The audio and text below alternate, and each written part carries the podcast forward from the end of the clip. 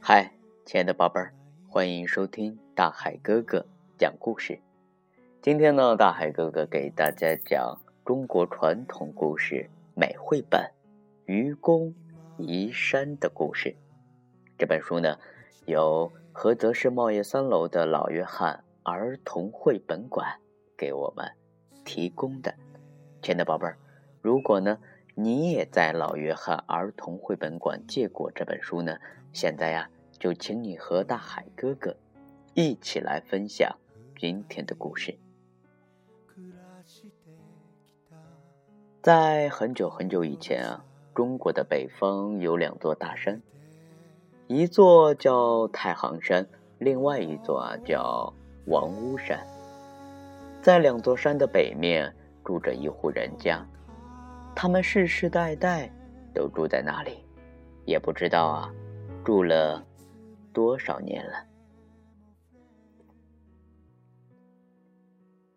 家里的老爷爷名字叫愚公，他白发银须，已经快九十岁了。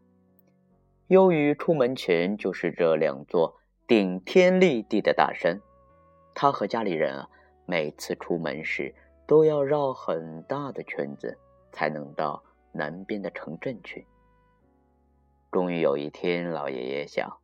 哎呀，这样出门太不方便了。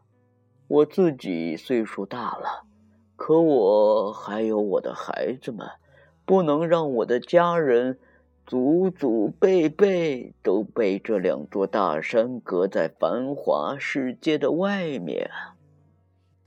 哎，我要让子孙后代负责，让他们能够走到山外，认识世界。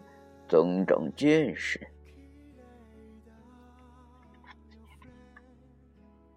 于是啊，愚公老爷爷他就把全家人都召集起来，郑重其事的对大家说：“孩子们，我准备和你们一起，哪怕花费一生的精力，也要把太行和王屋这两座大山搬走，开出一条通向外面的世界大道。”你们说好吗？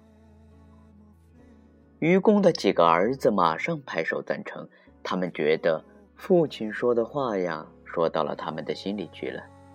哦，好呀，父亲，都怪这两座大山，让我们没法见识外面繁华的世界。我们早就想挪走他们了，我们不能再这样生活下去了，父亲。虽然孩子们一致同意，但是愚公的老伴儿啊。还有些犹豫，老奶奶面色凝重的站起来，提出了自己的疑问。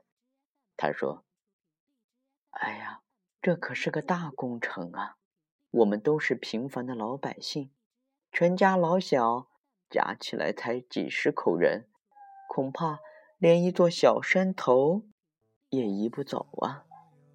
又怎么能把不知有几千万斤重的太行？”王屋两座大山挪走呢？再说，铲平大山会挖出许多石头和泥土。你这个老头子，我们要把这些石头和泥土搬到哪里去呢？老奶奶的一番话把大家问住了。刚才还在吵着大干一番的儿子们也安静下来。的确啊，老奶奶的话说的很有道理。不过，愚公听了并没有气馁，他语重心长地说：“我们做事啊，一要有决心，二要有恒心，两者具备，则万事皆可。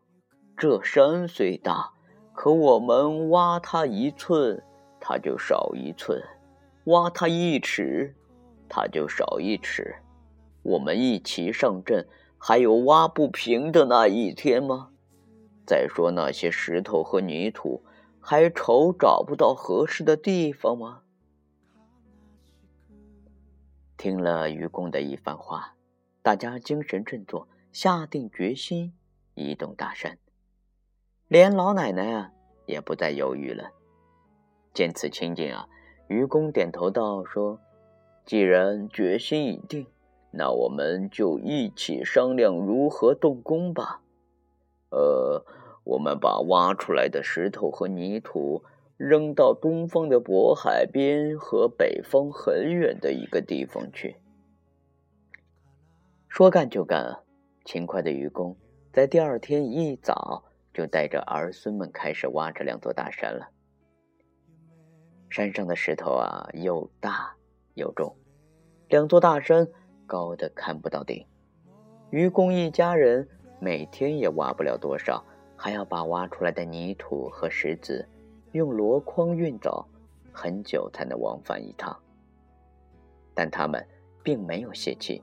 仍旧日复一日的挖山、装筐、背土，他们的坚持啊，也深深的打动了邻居们。邻居家六七岁的小孩子也蹦蹦跳跳的跑来帮忙。邻村有个叫智搜的老人，听说了这件事情后，特地跑来找愚公。他劝愚公说：“哎呀，愚公呀，你这样做真是太不明智了。”你和你家人有这点精力，怎么可能把这两座大山挖平呢？赶紧停下来吧，不要再浪费时间了。愚公笑了笑，不慌不忙的回答道：“你这样想啊，就有些目光短浅了。我一个人的能力的确是有限，但即使我死了，还有我的几个儿子在这里啊。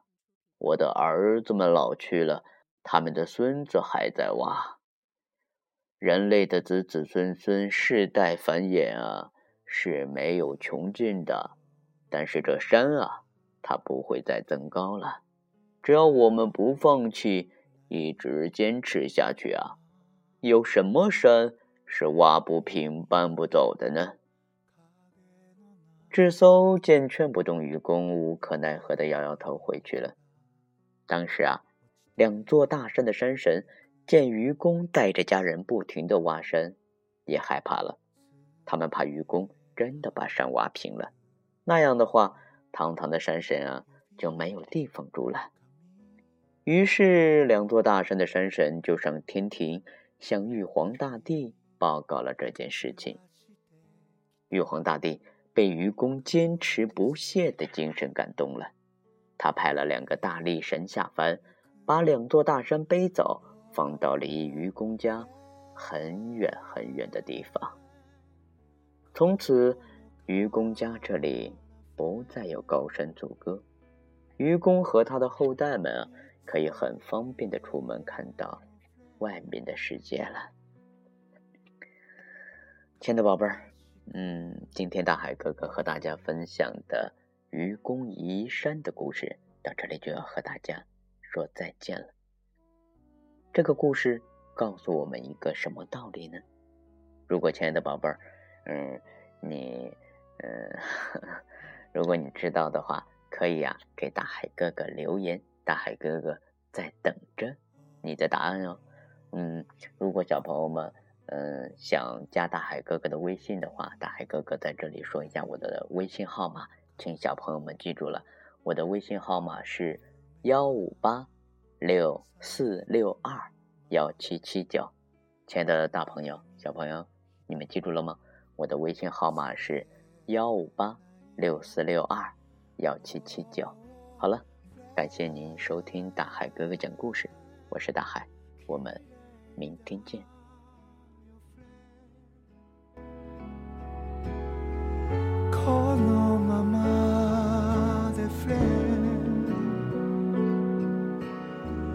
優しく